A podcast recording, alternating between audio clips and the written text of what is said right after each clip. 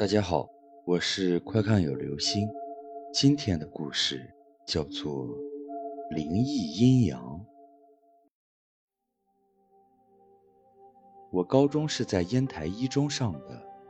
烟台是个小地方，在地图上看起来显得很远的地方，实际上骑自行车不会超过十五分钟。我是之后才转到这个学校的。我家以前在外地。来了之后，像大多数的中学生一样，我结识了一批兴趣相投的人。我们在一起踢球、吃饭，到了谁的生日，也是聚在谁家里，或者出去吃喝一通。有一天，好像是放假吧，小李过生日，我们在他家里为他庆生。他母亲不在，至少我没有见过。小李家属于比较有钱的那种，在当时就有音响、卡拉 OK 等等比较新鲜的娱乐设备。我们分吃了蛋糕，照了很多照片，抢着唱歌，总之气氛相当的好。忽然，小李站起来说：“有人在敲门，神情十分严峻。”但是其他人都坚称没有。尽管当时比较乱。但是他家的门铃如果响起来，不可能听不到。大家笑他，他还是坚持去门口看看。很快，小李就回来了，那种表情，只要我还活着就不会忘记。以前听说过有人因为恐惧而脸发白的，但是从来没有见过。这次在他脸上，分明是一种惨白的颜色。他不敢看任何人。他的目光与其说是在逃避我们，不如说是在逃避空气中一种超自然的力量。问他什么，他也不说，只是摇头说没事儿。那天的之后，就因为他的郁郁不乐而兴味索然了。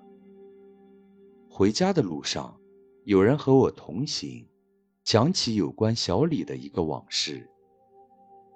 他的母亲身体不好。而家里有钱，所以他母亲从不上班。有一天，他在学校的时候，忽然要回家看看，说心里不好受，于是他就趁课间操的时间回家了。之前说过，烟台是个很小的地方，小李完全能在下节课开始之前赶回来。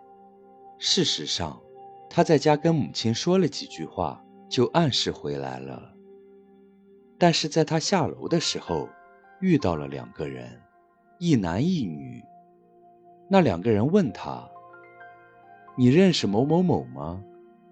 他们问的正好是他母亲的名字。他说：“在家呀，那是我妈。有什么事吗？”两人说：“是同事来接他，我们就在那个楼，二零二号住。”说着随手一指。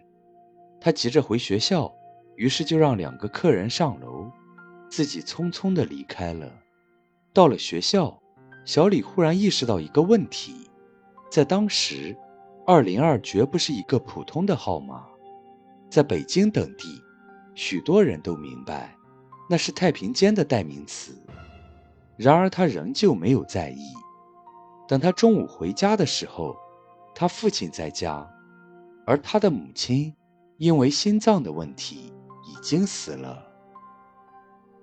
之后存放遗体的地方，那个医院，正好是在当时两个来接他的人所指的方向。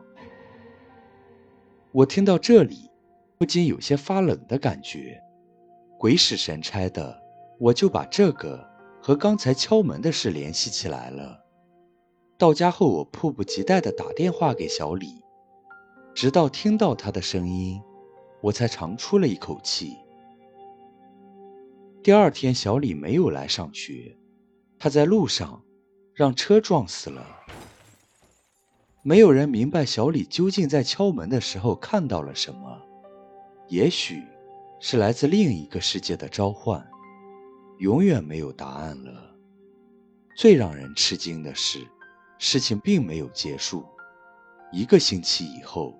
我们中间的另一个人小王，梦见了死去的小李。在梦里，那个已经和我们隔世的人，要小王去和他踢球，并且指定穿某双球鞋。上过高中的男孩都明白，大家穿过的臭鞋都是堆在一起的，都不想去洗，拿到谁的就是谁的。